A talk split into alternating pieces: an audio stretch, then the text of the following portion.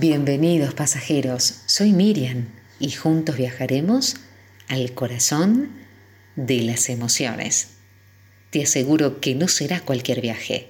Hay grandes planes para cada uno de nosotros. Viajemos juntos a un viaje hacia el alma. De la misma forma en que nuestra piel es el límite que protege el cuerpo de los factores externos, nuestros límites personales nos protegen de agresiones externas. Pero cuando alguien nos violenta, nos sentimos vulnerables y nos vemos envueltos en situaciones de mucho malestar. Sobrepasar estas barreras puede deberse a un abuso de confianza o a falta de respeto, pero también puede ocurrir que quien las traspasa no es consciente de lo que está haciendo.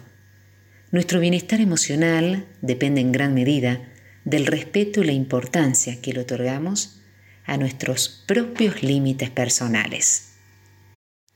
Es importante establecer estos límites saludables con nosotros mismos y con las personas que nos rodean, porque es sinónimo de salud mental.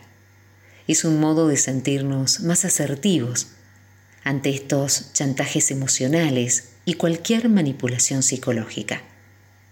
Si logramos establecer límites saludables, firmes y claros, ganaremos en salud. Además, nuestras relaciones van a mejorar y van a dejar bien claro qué es y qué no es permisible.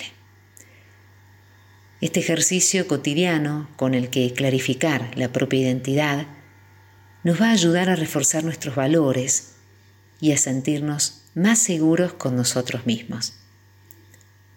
Hay quien señala que los límites personales son una calle de doble sentido.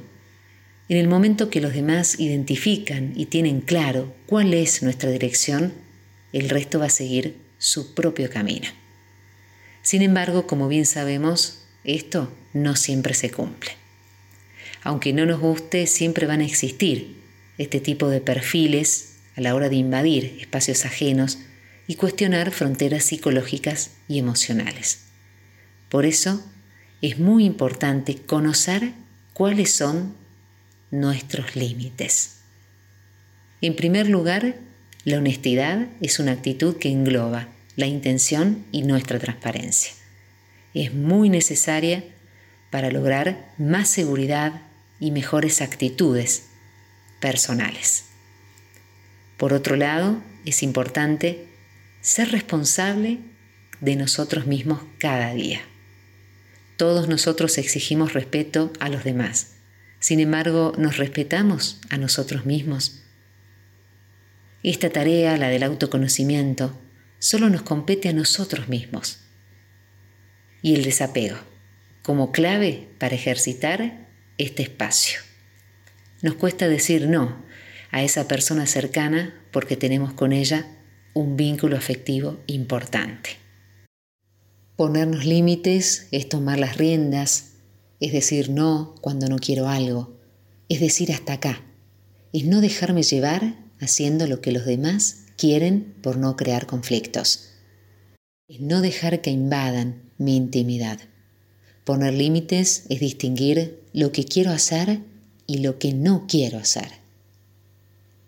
Es no confundirme con frases como lo hago por tu bien o el cariño nos descoloca. Porque poner límites es un espacio propio, una parcela privada, sana, que yo autogestiono. Se puede querer a alguien, compartir cosas, ayudar a los demás, a la vez que se puede mantener parcelas propias, compatibles y mejorar las relaciones. ¿Cómo hacerlo? Poco a poco, estando alerta, localizando cuando me siento mal por algo. Decir lo que pienso, con educación y cuidado, pero con firmeza. Esto me hace sentirme coherente conmigo mismo y me produce tranquilidad, seguridad y respeto.